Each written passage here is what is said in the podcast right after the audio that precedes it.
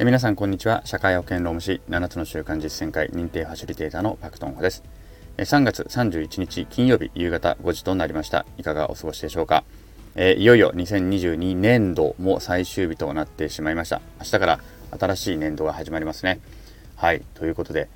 まあいろいろとねあの環境がガラリと変わる方入学とか入社とか転勤とかえー、新しい部署とか、そうやってガラリと変わる方もいらっしゃれば、まあ、そうではなくてもね、新しい決意をいろいろとされている方もいらっしゃるのではないのかなというふうに思います。私もね、明日からちょっとまた、えー、新しい気持ちでいきたいなというふうに思っております。で、えー、今日はですね、なので、グロービスの同期の人たちも今日が最後の学生の日ということなんですね。まあ、私は長期履修でもう1年残ることになったので、まだ1年学生やるんですけれども、卒業する方々はですね、今日が最後の日ということになります。はい。改めて同期の皆さん、本当に卒業おめでとうございます。えー、1年遅れてですけれども、でもね、遅れますけれども、皆さんの後をしっかりと私も追いかけていきたいと思います。はい。でですね、今日はそういう最終日ですので、あのー、またグローブスの同期の方との対談をお送りしたいと思います。今日対談していただいたのは、えー、菅原秀俊秀俊さんという方です。えー、我々、まあ、ヒデさん、ヒデさんと呼んでおりますが、ヒデさんは、うんと、ジョギングですね。私が立ち上げたジョグファンクラブというところに最初の方に入っていただいて、まあ、フルマラソンも何度もとあの出場していたりとか、在学中にいきなりウルトラマラソンやりますと言って100キロ走ってしまったりとか、なんかね、あの、とても、あの一度目標を決めると、それに対してがっつりとこの取り組んでいくという形で、方でですね、あの、まあ、私は結構ストイックな人だと思っていたんですけれども、まあ、本人ね、対談の中でも、いや、本当はそんなことないんですよ、なんておっしゃっていましたが、えー、私、まあ、頑張り屋さんっていうのかな、うん、なんか目標があると、がっつりいくというタイプらしいです、本人曰く。で、あの、とてもね、高青年な感じの、えー、方であります。で、今日はですね、えっ、ー、と、伊勢さんの学業の話と、研究プロジェクトというね、あのグロービスの2年時の最後の6ヶ月間で、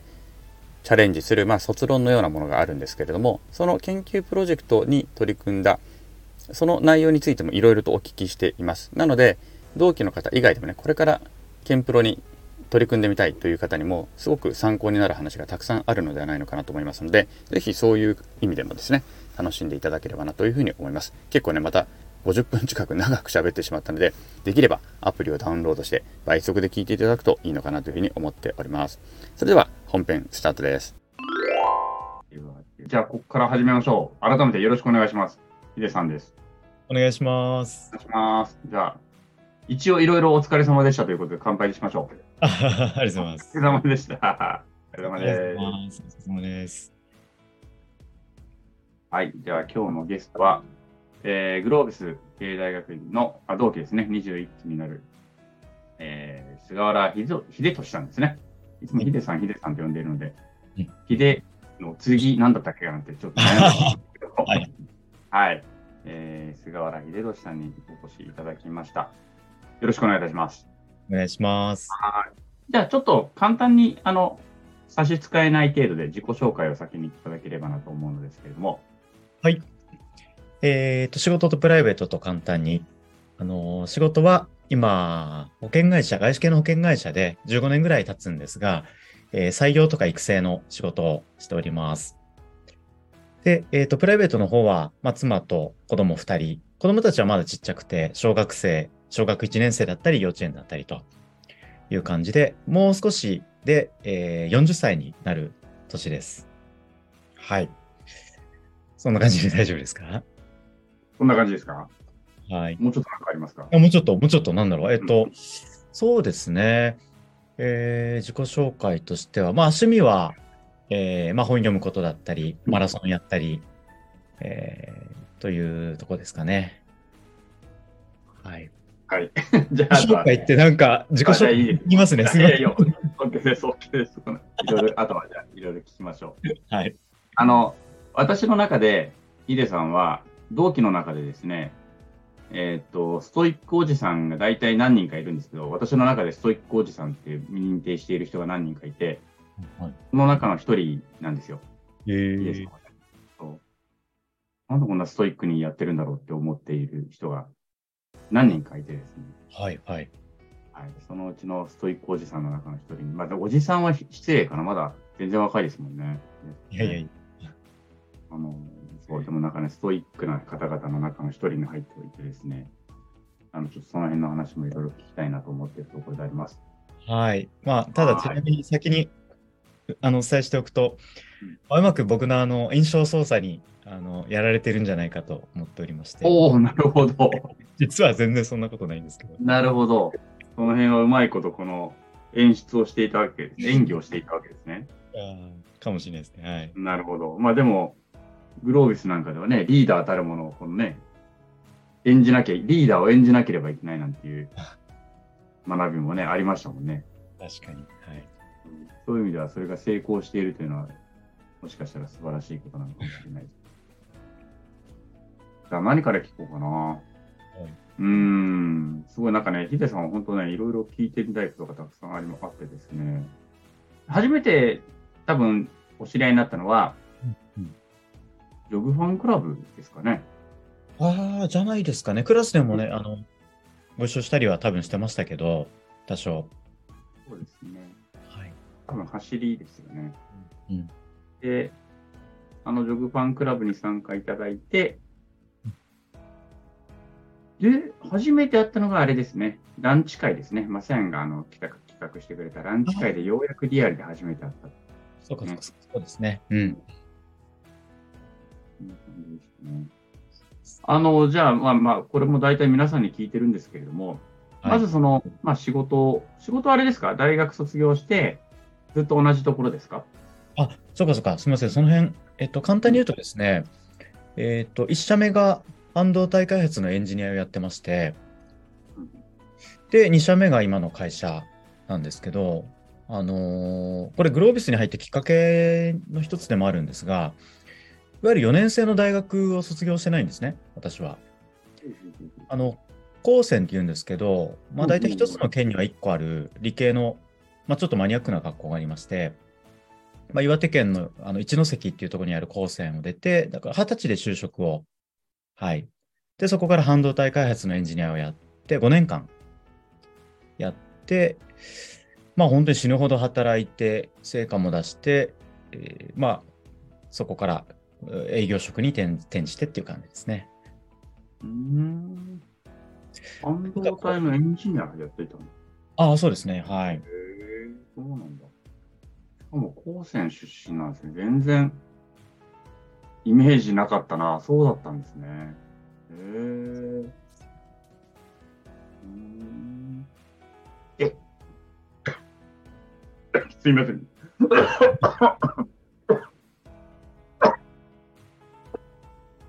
申し訳ない。最初の会社で、うん。エンジニアから営業に変わった。あ、いえいえ、その時はもうひたすらエンジニア。で、で、その時にまあ5年ぐらい働いて、25の時に転職してるんですけど、うん。やっぱり最初は死ぬほど働いて、目の前の仕事頑張ってたんですが、なんかその先をだんだん考えた時に、じゃあ自分はどうなれるかなとか、本当にやりたいこと何かなっていうのを1年ぐらいもうすごく悩んだんですよね。で、副業、当時、まあ15年前ですけど、副業をやってみたりとか、なので、まあフリーで仕事取ってプログラム作ってみたり、まあそれこそ学生に混じってアルバイトしてみたりとか、まあいろいろやってみて、あ、なんか漠然と経営者とか何かそういうサラリーマンじゃない生き方に何かこう持っていきたいなと思った時に、まあこれも本いろいろ読んで、やっぱり最初は営業力で、個人的にはなんか物は作れても、コミュニケーション能力に一番課題があったので、なんかそういう能力をもう自力で開発したくて、じゃあどこが一番、まあ、能力開発できるかなと思った時に、たまたま今の会社と出会ってという感じでしたね。なるほど。結構じゃあそこはあれですね。なんだろう。もう本当ガラッと変わりましたね。ガラッと変わりましたね。はい。直前まで日立に、あの、引き抜きの声があったので、日立に入るかどうしようかみたいに友人に相談してたところから、まあ、バリバリというかゴリゴリというかの ザ営業組織に入ったので、結構周りもびっくりしたんじゃないかなと思いますけど。なるほど。それは、その転職先としては、なぜそこを選んだっていうのは何かあるんですか？あ、ありますね。結構1年ぐらい悩んだので、あの、何の職業かさておき、その価値観はかなり明確に、まあ、それこそ田坂さんの本とか読んで、とか、そこ7つの習慣読んでみたりとか、結局、会社がどうのよりも自分のこのなんか本当の価値観何なのか。で、えっ、と、当時3つ明確にしたのが、まあ若かったのでとことんととにかくまず成長したかったっていうのと、でもやっぱり自分が突き詰める仕事として、なんか人の役に立ってる実感が欲しかったんですよね。で、半導体作って世界初の技術とかやってたんですけど、ちょっとお客さんが遠すぎて、なんか結局自分の頑張りがどう目の前の人に役立ってるかが分かんなくなっていたので、で、いろいろ振り返った時にやっぱり自分はなんか塾の講師とかでも活躍してたんですけど、学生時代に。割と人に近い距離感で、なんか自分の技術とか腕で、なんか役立ってるこう、姿、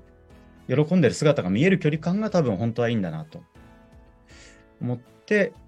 お客さんとの接点でこう役立てるような仕事とかですね。あと、まあ、すごい人生に悩んだので、あの、今の仕事は、まあ、ライフプランニングをしていく仕事ですけど、お金とかやっぱり人生そのものを一緒にこう、近い距離感で一緒に話し合えるので、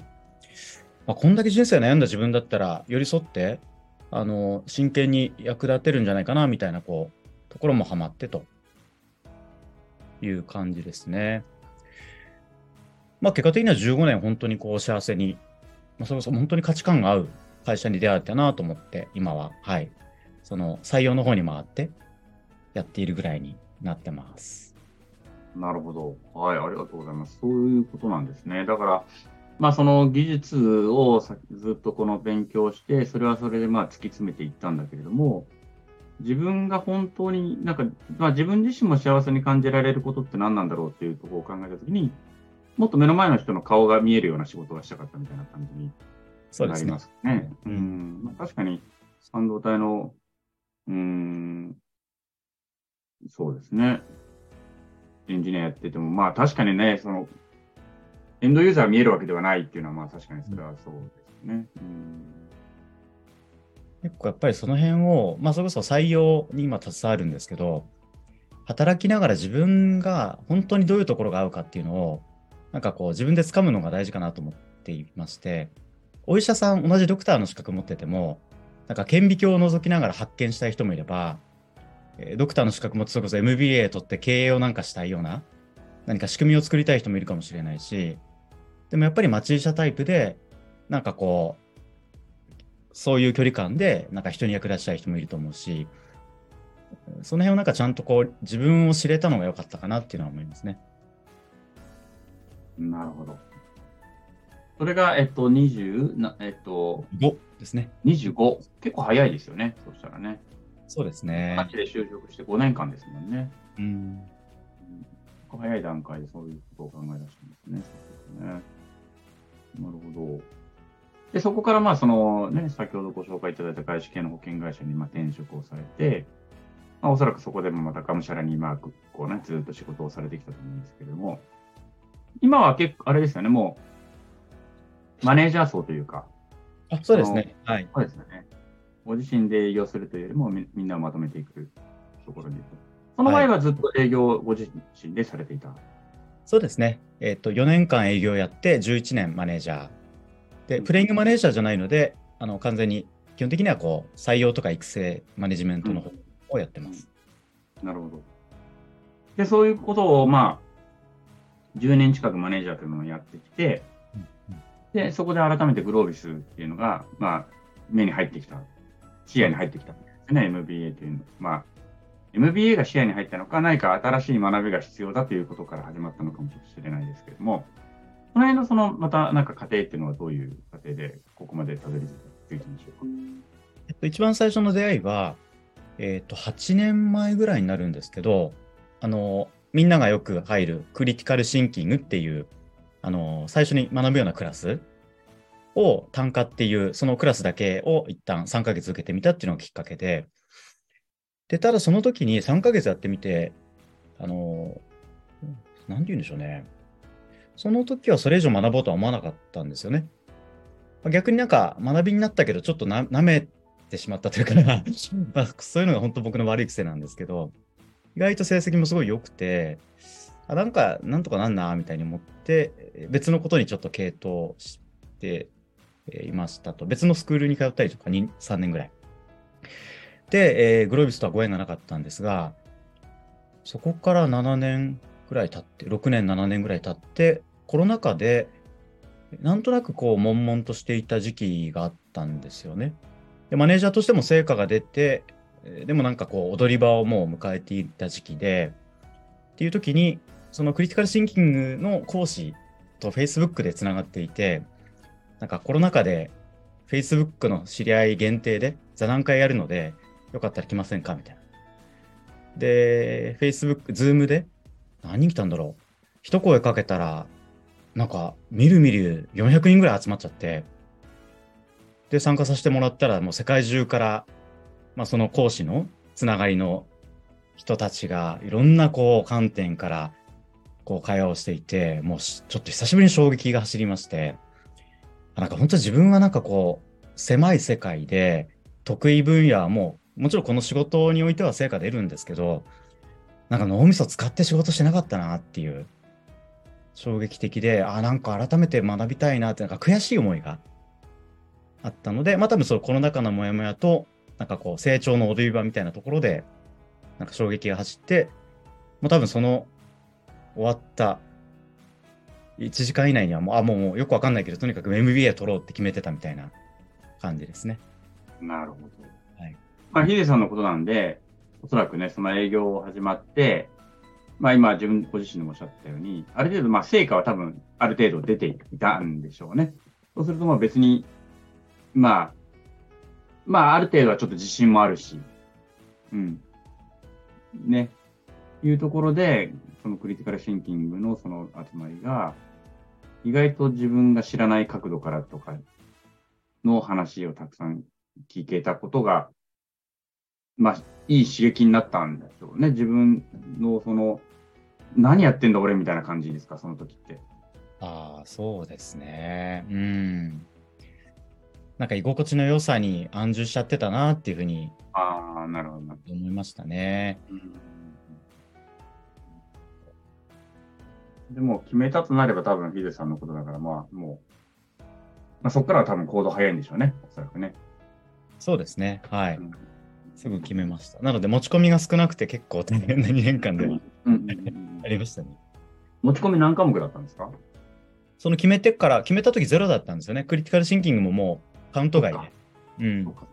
なんで、急いで2科目だけ取って、という。もうすげえ、2科目で持ち込み2科目で、まあこれ、そのグロービスじゃない人はわからないかもしれないので、補足説明すると、えっと、本、まあ、本格的にちゃんと入学する前に、科目だけ、最大8科目までね、その、単価制ということで、受けて、それを入学後に単位を持ち込めるっていう制度があるわけなんですけれども、まあ、一番多い人でちゃんと8科目、きちっと単価として持ち込む人が、まあ、一定程度いて、その人たちが一番計画的な入学をしていると。で、ここがまあちょっと少ないと、結構本格的にその入学したと結構苦労するですね。その、よりいっぱい、単価の時に取らなかった8科目を本、いわゆる本科生として全部取らなきゃいけないので、かなり苦労していくということで、で、私は3科目の持ち込みだったんですね。単価で3科目だったんです。だから単価で3科目だと、基本的に卒業の単位に達するまでには、ずっと3科目ずつは受けていかなきゃ、ほぼ受けなきゃいけない。で、実は私はそこで途中で心が折れたんです。心が折れて、で、長期履修っていうもうもう1年残ろうと思ったんですね。それをヒデさんは私よりも1科目少ない2科目持ち込みで、なんと2年でちゃんと卒業して、で、この後もうちょっとあのお話聞きますけれども、研究プロジェクトっていう、まあ、その最後ね、卒業間際にした半年間、最後の半年間で、まあ、卒論みたいなものですね。それを、まあ、それもやりきったということで、すごいですね。よくやりましたね、本当に。そんなことないです。パクさんも、あの、なんて言うんでしょうね。あの卒業だけでこだわったら、あのきっと多分できたんだと思うんですけど、こう薄くなっちゃうと思うんですよね。僕は正直最後薄くなっちゃったなっていうのも思いながら、うん、逆にもう1年かける方がしんどいと思ったので、どちらかといえば、なるほどね。あの本当は3年にした方が素晴らしいなっていうふうに、はい、いい決断まあ、うん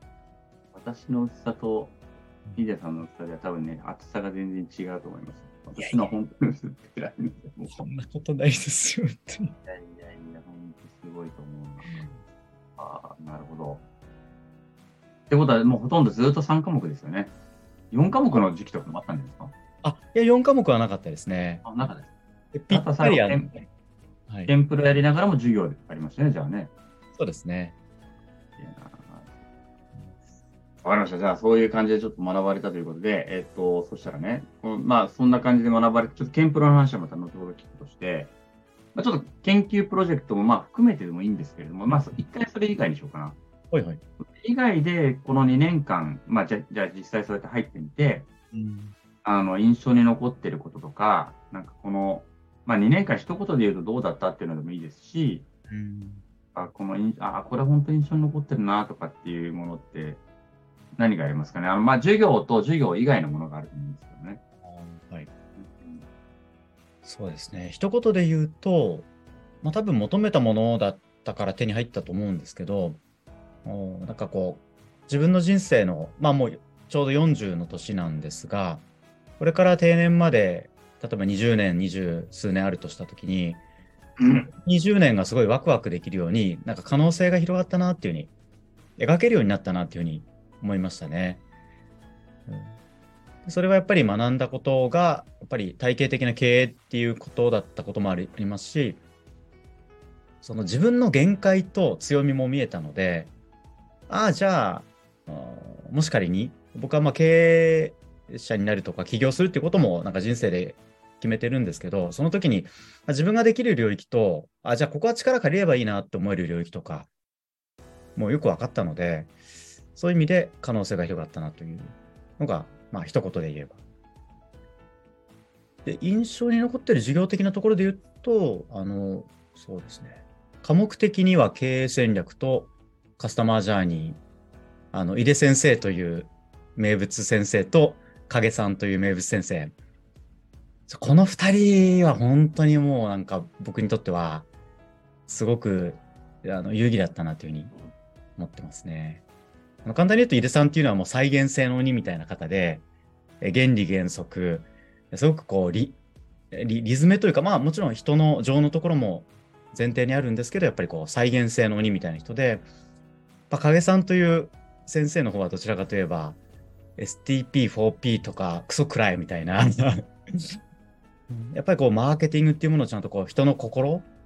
にまでこう深く探求されている方で、うん、なんかその両極端と言ったらあれですけど、両翼をなんか学べたのは本当に最高だったなっていうふうに思ってます。なるほど、そこに行ったんですね。そこにチャレンジしたんですね。はい。なるほど。そうか。私は結構そこを避けたので、どちらかというと。厳しいらしいよ、あの先生厳しいらしいよって噂を聞いても全部避けたので、そういう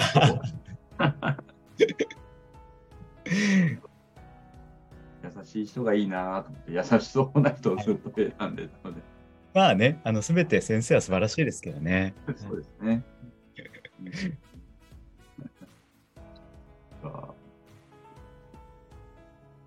じゃあ、あれですね、将来的な起業を考えてるんですね、そしたらね、ヒデさんね。そうですね、今の会社で経営に携わることと、あのその先でさらにあの、まあ、自分の会社もやっぱりやってみたいなって、うん、もう僕の人生のテーマは好奇心をいかに満たして死ぬかなので単純にやっぱりせっかくならやってみたいなっていう感じですね。まあまあね、ヒデさんならできますね。で、余裕でできますね。いや、そっか。そしたらですね、そっか、そういう流れで、ちょっとね、研究プロジェクトのちょっと話をちょっと一回聞きたいんですけれども、えっと、研究プロジェクト、まあ、すごく、あの、いいチームで、ほとんどのメンバー、私も知っている人がほとんどで、こうすごいなんかすごいメンバー集まったなって感じだったんですけど、えっと、ちょっとまずどういうテーマで、あのーおどういうテーマだったのかっていうことと、まあ、主なその研究内容をちょっとざっくり、なんか概要でも説明していただけるとあ、りが。たいなと思うんですけども。えっ、と、まず研究テーマというのが、えーまあ、これ、講師からそもそもテーマが降りてきて、それに手を挙げてるってことなんですが、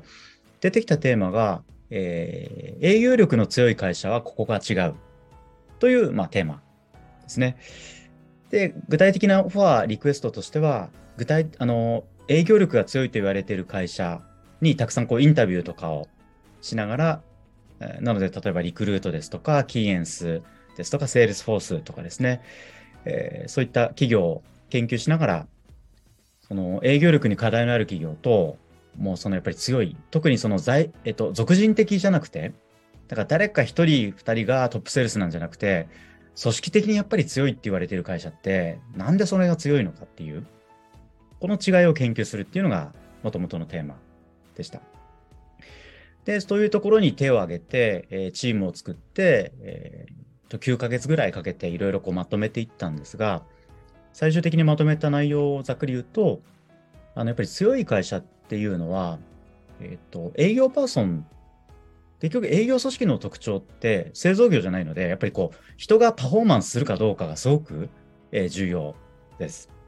としたときに、しかもそれが持続的だとすると、営業パーソン一人一人がこうやりがいを持って、意義を持ってですね、こう満たされながら、えー高いパフォーマンスを実現し続けていると。でそういうこう働きがいの高さと生産性の高さをこうどうしたら両立できるのかっていうのを、えっと、グロービスの学びを生かしてモデル化したっていうのが僕らの研究のなんかこうアウトプットですね。うーん、なんか難しいですね。なんか、結構このグロービスで出てきた今までの学びから、はい営業が強い組織は何ぞやって、うん結構私もそれ研究プロジェクトのタイトルがずらーっと出たじゃないですか、テーマが。はいろんなとここれ何って思ってたのはちょっと実は正直あって、はいなんか、なんか最初ちょっとうん、おえ？って感じで、じゃなか ったですか。あのまさに MBA であの営業っていうのは教えられないみたいな本も出ているぐらいですね。これ MBA ってちょっと営業ど真ん中から語んないんですね。うんうん。で、だからこそ、やっぱりそこ、このテーマであればもう最後、情熱注いでなんかやりきれるかなと思えたので、手を挙げたんですけど、うん、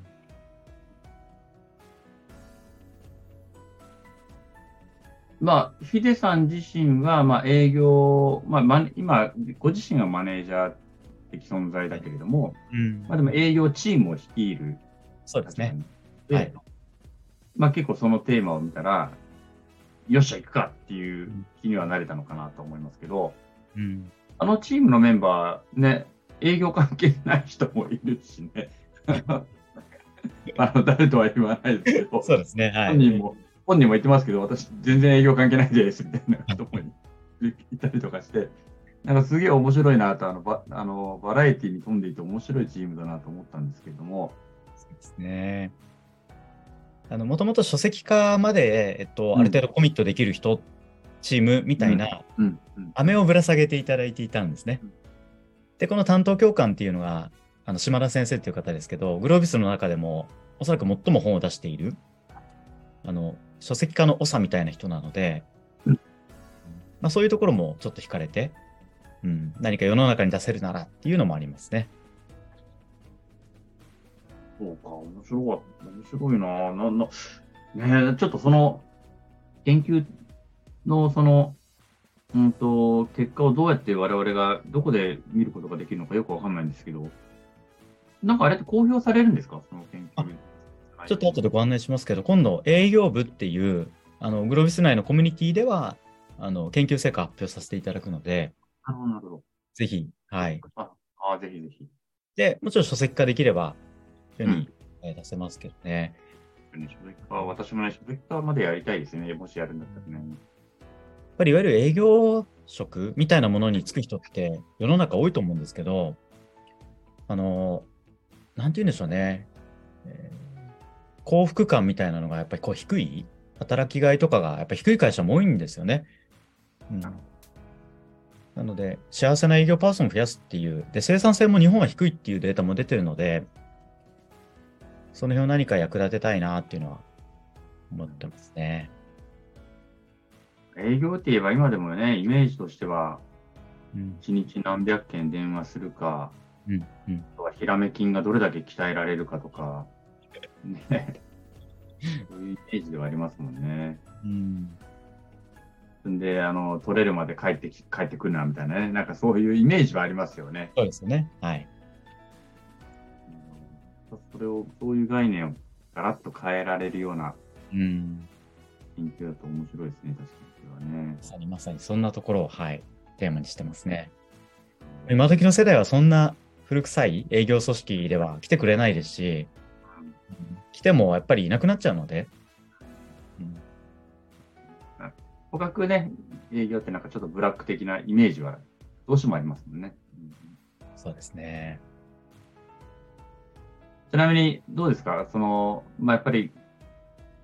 多分そん。なに楽ではなかったと思うので、実際苦しかった時期とか、はい苦しかったことって多分あると思うんですけれども、なんかどの辺が苦しかったですか？どういう時とか、どういうことが苦しかったですか？そうですね。ずっと苦しかったんですが、やっぱり答えがないので、もうあの、グループ分けってそうですけど、膨大に時間を使うんですけど、前に進んでる感じがないんですよね、最初。最初っていうかもう最後、全工程100だとしたら80ぐらいまでは、もう本当になんか、もう恐ろしい時間を注いでるのに、なんか本当にこれでいいのか、何かこう、結実するのか、この悩みはみたいな、うん。このなんかメンタルですね。それでも前に進み続けるっていうのはやっぱり一番きつかったですね。で、講師も何も教えてくんないので、本当に。お正直、やっぱりもうちょっと何かこう、ヒントや、テーマを出してくれるからには、何かこう、方向性とか教えてくれるもんかなって期待しちゃってた部分もあったんですけど、本当に何も教えてくれなかったので、はい。そうすると、それ、はその Day1 から一応授業、一応授業として2ヶ月に1回集まるわけじゃないですか。2回、えっと、2週間に1回。1ヶ毎月に一回月ですね。うんその時は何をするわけですか？その時その時は、えっ、と、最初の1時間ぐらい発表して、30分から1時間発表して、うんで、講師からフィードバックをもらってう、んうん。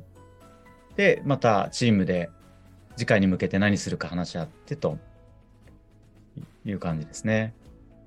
フィードバックっていうか、要するにツッコミをもらうってことですよね。もう、そう、それがなんかもうちょっとこう、なんて言うんでしょうね、方向性を絞ってくれる感じかなと思ったんですが、うんどっちかというと最後の方までこう一緒に悩んでくれるっていうか、こう、っていうか、風呂敷をどんどん広げてくれるような感じだったので、いや、果たして何を突き詰めていけばいいのかっていうのは、かなり半、折り返しぐらいまでは本当に見えなくて、いや、大丈夫かみたいな感じでしたね。そもそもあのって結局講師の人も答え持ってるわけじゃないですもんね。そうですね。そういうあのテーマの研究プロジェクトもあると思うんですけど、今回僕らのチームはそういうテーマではなかったので、うん、特にやっぱり営業、営業ってやっぱこう難しいんですよね。いろんな営業組織ありますし、B2B、B2C なのかとか、代理店営業もあるし、いうのをどうくくるかとかも含め、まあ、ちょっと本当悩ましかったですね。あの、ネガティブケーパビリティと言いますけど、要は答えが出ない状態を、いかにこう、耐え続けるかいうのは、うん。まあ、あとやっぱり、チームでやる難しさと良さあるんですけど、チームなのでなかなかまとまらないんですね、やっぱり。うんうん。なので、時間使ってもなかなか決まらないっていうのも苦しかったところですね。でもまあ最終的にはもちろん、だからこそ一人じゃできないもの、うん絶対一人じゃたどり着けないものは、まあやっぱりアウトプットできたので、はい、よかったかなと。なるほどね。まあでもチームのメンバーは、このね、あの、すごくいい感じのメンバーでしたよね。いやもう最高でした。ね。ううんん。すごいいいメンバーだなと思って。あの、それは思ってました。あなんか、ね、このメンバー、まあ多分、なんでカマキリなのか、背景いつもカマキリだったのはなんでかよくわかんなかったですけど、はい。あの、ね、なんかそのチームの、なんかシンボル、シンボルとしてカマキリがいつも掲げられていたんですけど、なんでカマキリかよくわからなかったですが、でもなんか、なんせ仲良くさげで、すごくいいチームだなってのは、旗から見てても思ってました。うん。チーム大事ですね。本当に。いいですよね。だそういう苦しかった時に、そのなんか乗り切ったこの秘訣というか、例えばそのチームメンバーの中で、どうやってそれを乗りき乗り越えようとしたのかとか、そこで、まあ、ぶっちゃけチーム、チーミングがうまくできていなければ、うんここで分裂してしまう可能性もあるわけじゃないですか。はい。うん。しんどいけどみんなで乗り越えようって思えたものが何かあったりとか、何かこの乗り切った、まあ別にコツじゃないんですけど、そういう時どうやって乗り越えたんでしょう？この苦しかった時って。いやーそうですよね。これ結構難しいなうーん。どうやって乗り越えたんでしょうね。うん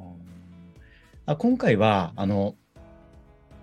結構自分も勉強になったのはですね、全員リーダーシップでいこうかなと思ったんですよね。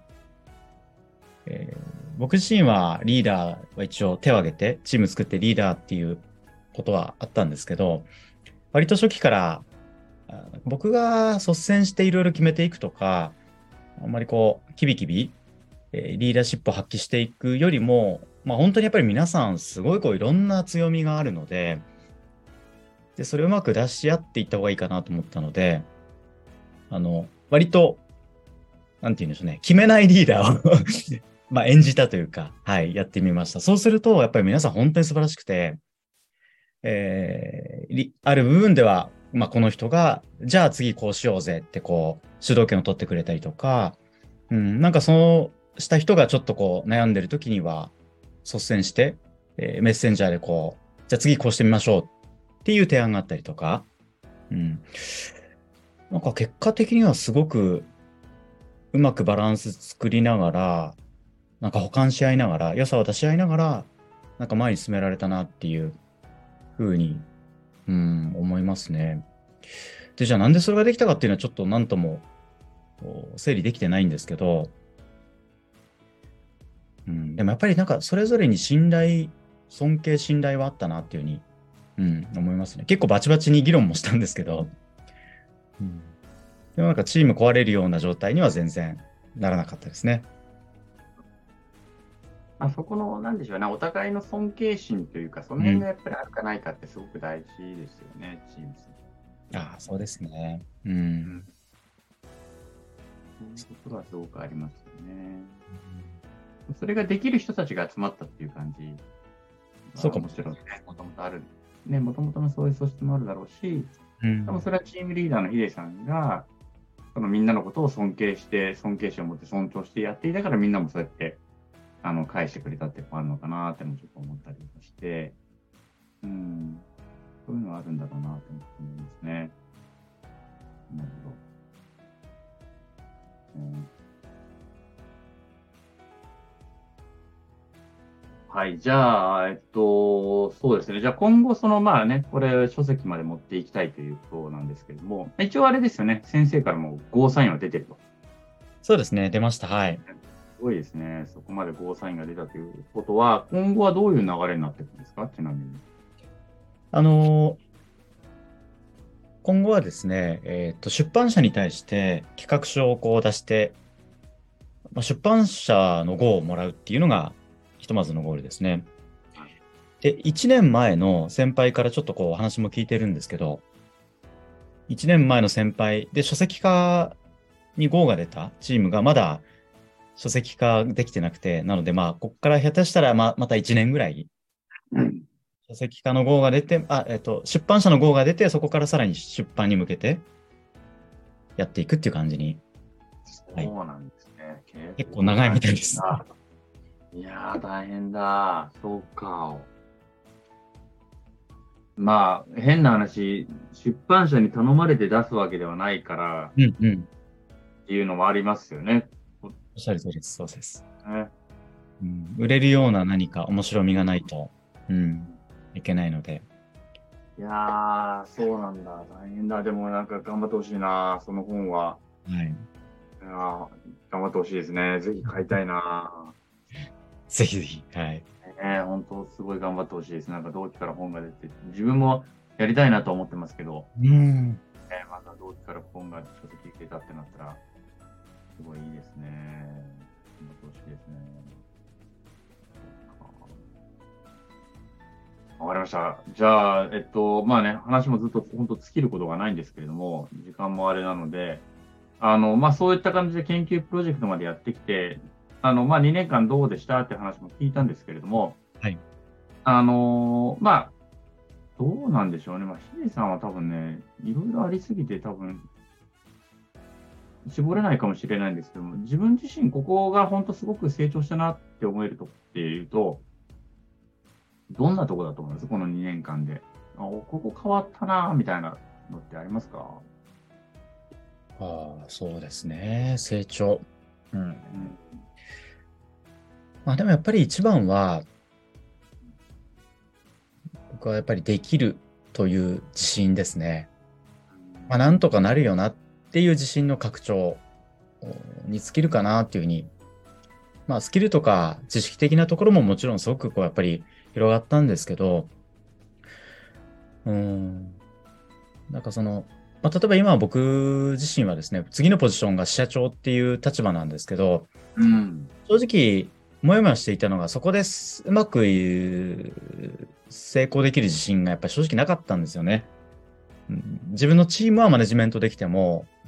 自分の下にマネジマネージャーたちがいて、ミドルマネージャーがいて、ミドルマネージャーを介して、じゃあ大きな組織をこうちゃんと作っていくとしたときに、なんか果たして自分がその組織の最終責任者として人を巻き込んで、しかもその成功させるみたいな責任を負えるほどのなんかこう能力や何かこうあるのかなっていうのが、なかなかこう自信が持てなかったんですけど、まあ、今回2年いろいろこう取り組んでみて、やっぱりなんとかできるんじゃないかと、うん、いうふうに思えたこと。これがやっぱり大きいですね。で、あの、正直コンプレックスもあったんですよね。あの、高専なので、まあ、正直そんなに学歴が高いわけでもないですし、採用しているメンバーたちは自分よりも学歴が、まあ、高いメンバーも、いくらでもいるので、そうした時に本当に自分は、まあ、いろんなビジネスパーソンがいる中で、こう、揉まれてい、まあ、も2年間ね、揉まれたわけですけど、まあなんか強みも弱みもあるけど、そんな中で自分の価値はやっぱりこう示せるなっていう自信がついたっていうのが大きいかなと。結局やっぱりできると思えばなんとかなるし、なんか自分が、いやー無理だよなと思っちゃったらやっぱり無理なのが人生だと思っているので、その幅が広げられたのが、まあ一番ありがたいなっていうところですかね。なるほど。そうですね。自信ね。そうですね。まあ、どどうですか？例えば、まあ、私がね、ちょっと今日の話を聞いていて、ヒデさんがもともとクリティカルシンキング受ける前は、あ、受けてからかな？受けた後は、まあ、こんなもんかなと思って、ちょっと一時、あの、フェードアウトして、まあ、ある程度、ある意味ではちょっといろんな自信もあったかなと思うんですよ。はい。あので、そういう中で、なんだろう、私からすると、ヒデさんってすごく謙虚なね、あの、腰の低い人ってイメージなんですけども、そのなんかそういうなんか、ちょっと、まあ、悪く言えば馬鹿にして見ていたみたいな雰囲気が全く感じられないだったんですけど、この2年間でね。でもそれが、私にはだから感じられないぐらいに、ご自身の中でどっかで何か変わったところがあるのか、そういうのってあると思います？ああ、そうですね。うんなんだろうな。うん。でも結構、ちょっとどう見えてるかわかんないんですけど、そんなに謙虚なわけでもないというか、こう、うん、そうですね。うん、なんて言ったらいいんでしょうね。難しいなぁそうですね。なんかすごく真面目な人間じゃないんですよね。あの、どっちかというと、こう、つい手を抜いてしまう。なんかすごく弱い人間なので、なんかそういう前提はありますね。うんそんな自分がどこまで何ができるかっていう、うん、ところに、えーまあなんか常に立ってる感じはしますね。もうちょっと2年間で自分を磨き上げて、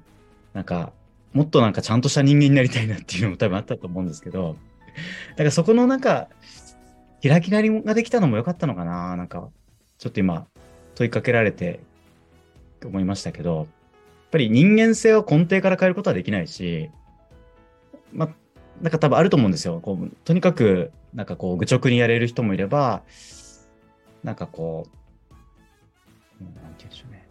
ポイントポイントで気合を入れる人もいると思いますし、僕は正直、例えばマラソンで言っても毎日は走れないタイプなんですね。割と。なんか目標、ワクワクするような目標設定できたら、そこに向けては本当にこう、えー集中して仕事ができるっていう。で、そこを根底的に変えることは多分できないですけど、でもそういう人の力を借りることもできると思うし、うん、自分の限界と、そうですね。人の力を借りれる、なんかイメージが湧いたみたいなのは、なんかあるかなと。いう気が 無理やりまとめてますけど。はいいやいや、もう我々か、私からすると本当愚直な方っていうイメージがあるので、ま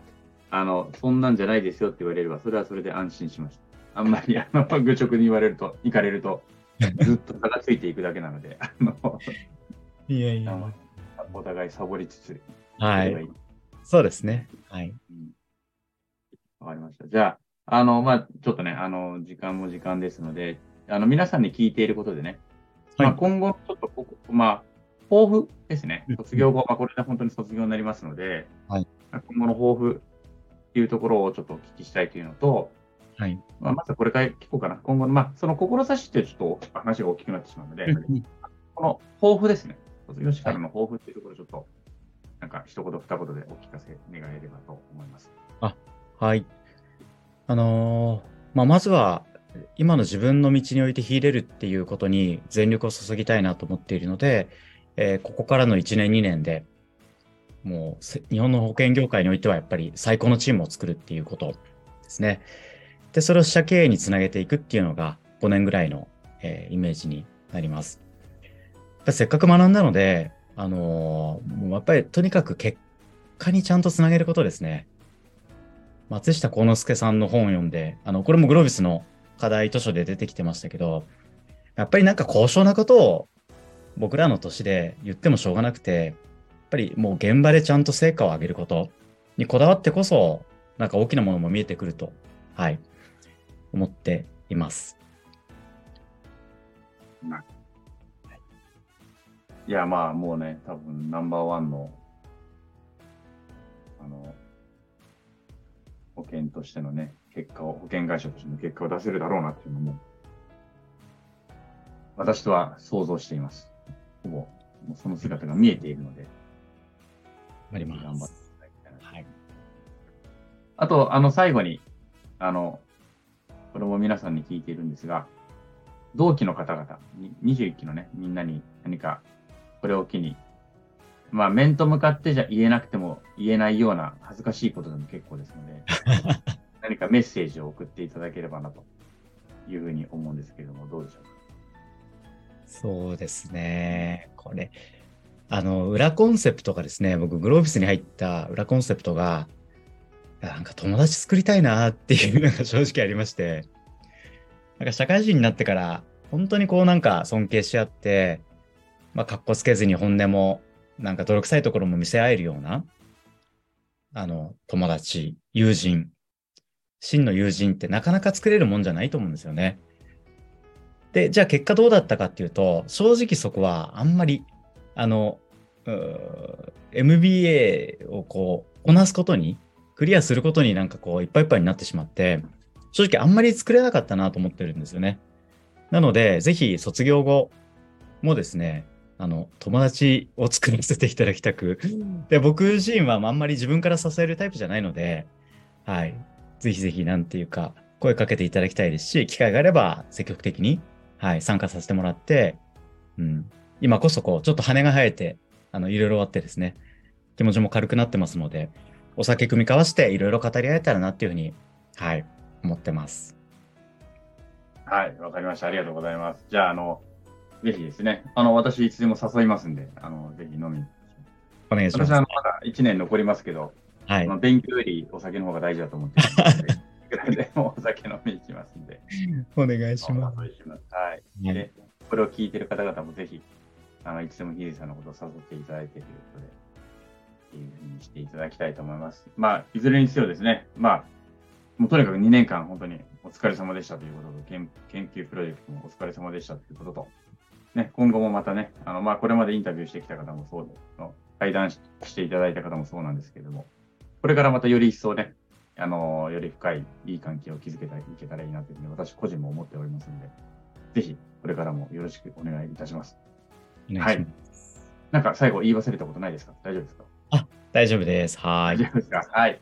じゃあ、一旦今日は、あのですね、この対談自体はここまでにしたいと思います。はい。では今日のゲストは、えー、菅原秀俊さんでした。ありがとうございました。ありがとうございました。はい。はい、いかがでしたでしょうか。ちょっとね、最初の方の、あの、冒頭5分ぐらいで、ちょっと私が、あの、ビールを飲むときに、あの、咳き込んでしまってですね、ちょっとお聞き苦しいところがあったかもしれないんですけれども、あのいかがでしたでしょうか。あと、ちょっと私の音声がなんか悪いんですよね。ちょっとその辺もちょっと改善していきたいなというふうに思っております。はい。ということで、えー、お送りしたんですけれども、非常に有意義な楽しい時間を過ごすことができました。うん。あのー、やっぱりケンプロの話はね、特に私も今年チャレンジしようと思っているので、すごくためになったし、うん、なるほど、そういうね、あのー、感じなんでで進んでいくんだなというところが分かって、すごく参考になりました。まあ、今後も同じ関東圏にいますしですね、あの、本当よく考えたらまだね、お酒も飲みに行ったことがないんですよね。うん、なので、ちょっとね、今度はゆっくりお酒も飲む機会もあったら嬉しいなというふうに思ってますので、今後ともヒデさんよろしく、えー、ぜひよろしくお願いいたします。はい、えー、このコーナーですね、えー、まだまだ、えー、出演してくれる方々を募集しておりますので、ぜひ、我こそはという方はお気軽にお声掛けください。グロービスの方以外でもね、社労士の方とか、うんと、7つの習慣一緒に学んだ方とか、それ以外の方でも全然 OK ですので、ぜひ、あの、お気軽にお声掛けください。それでは、今日はこの辺で失礼いたします。さよなら。